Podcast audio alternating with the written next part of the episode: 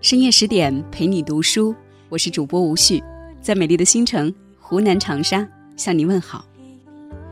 今天和大家分享到的这篇文章来自于著名文化人梁文道先生。奢华容易，教养很难。今天的中国，无论你走到哪里，几乎都能够看见“奢华”这两个字。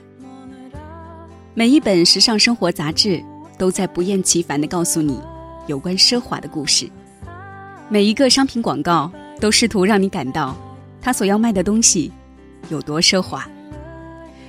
于是，房子是奢华的，车子是奢华的，大衣是奢华的，手表是奢华的，皮鞋也是奢华的，就连内裤也可以很奢华，乃至于吃过的涮羊肉也标榜自己的用料十分奢华。本来这种东西是可以见怪不怪的，正所谓奢华见惯亦平常。可是有一天，我在杂志上看到一篇介绍英国手工定制鞋的文章，作者先是不断的渲染英国绅士的低调含蓄，一两千字之后，笔锋忽然一转，他还是未能免俗的要大谈这鞋子有多奢华，并定位它为低调的奢华。然后把绅士等同于品味，再将品味等同于奢华。许多媒体啊，早就在奢华和品味之间画上等号了。但现在有人进一步连绅士也挂了上去，这让我觉得有些刺眼了。我的生活奢华不起，我的言行也离绅士甚远，可我总算读过不少传说中的英国绅士写的东西。在我印象之中，绅士和奢华根本是两个完全不同的范畴。且看十九世纪英国绅士之间的通信。关于绅士的品味，他们是这么说的：某某某的家居朴实无华，真是难得的好品味。他是那种老派的绅士，一件大衣穿了二十年。他们会称赞一个人的朴实和惜物，低调而不张扬。却绝对不会把看得见的奢华当做品味，尤其不会把它视为绅士的品味。就以一双手工制作的顶级皮鞋来说吧，它是很贵，但它可以穿上十来二十年。这里头的学问不只是它自身的质量，更是你穿它、用它的态度。首先，你会珍惜它，所以走路的姿势。是端正的，不能在街上看见什么都随便踢一脚。其次，你愿意花点时间心机去护理它。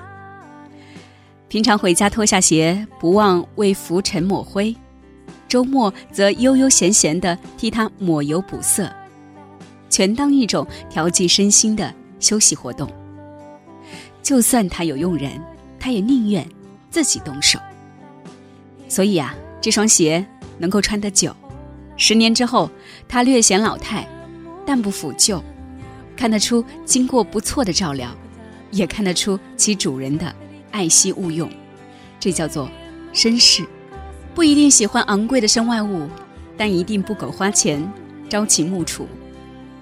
他的品味不在于他买了什么，而在于他的生活风格，甚至为人。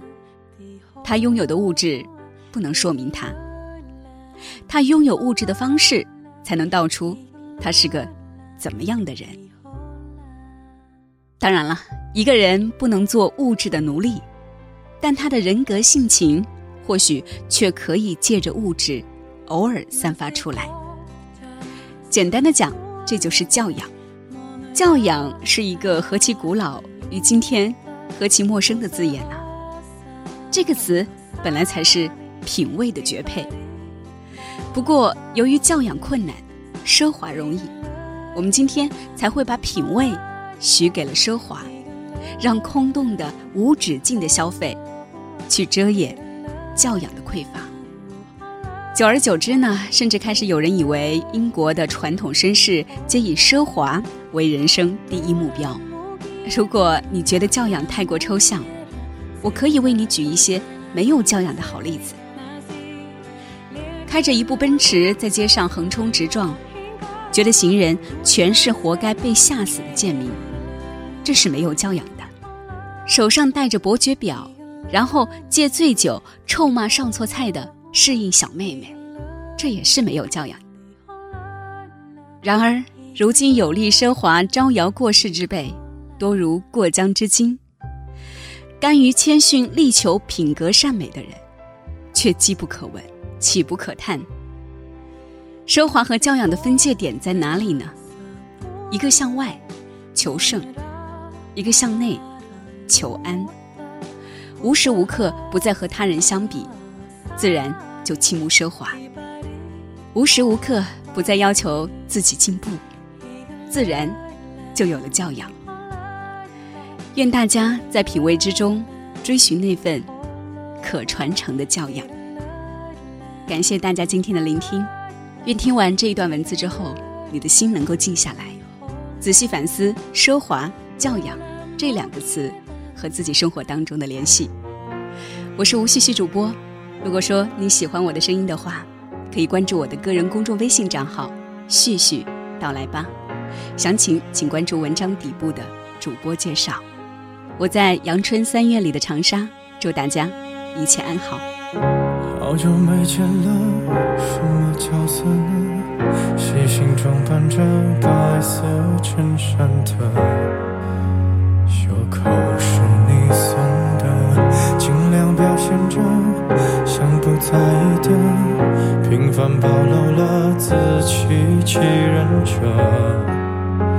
越掩饰越深刻。你说，我说，听说，忍着言不由衷的段落。我反正决定自己难过。想摸你的头发，只是简单的试探啊。我想给你个拥抱，像以前一样，可以吗？你退半步的动作，认真的吗？小小的动作，伤害还那么大。我只能扮演个绅士，才能和你说说话。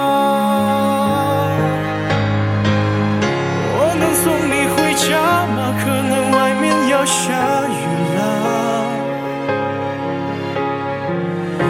我能给你个拥抱。像朋友一样，可以吗？我忍不住从背后抱了一下，尺度掌握在不能说想你啊，你就当刚认识的绅士，闹了个笑话吧。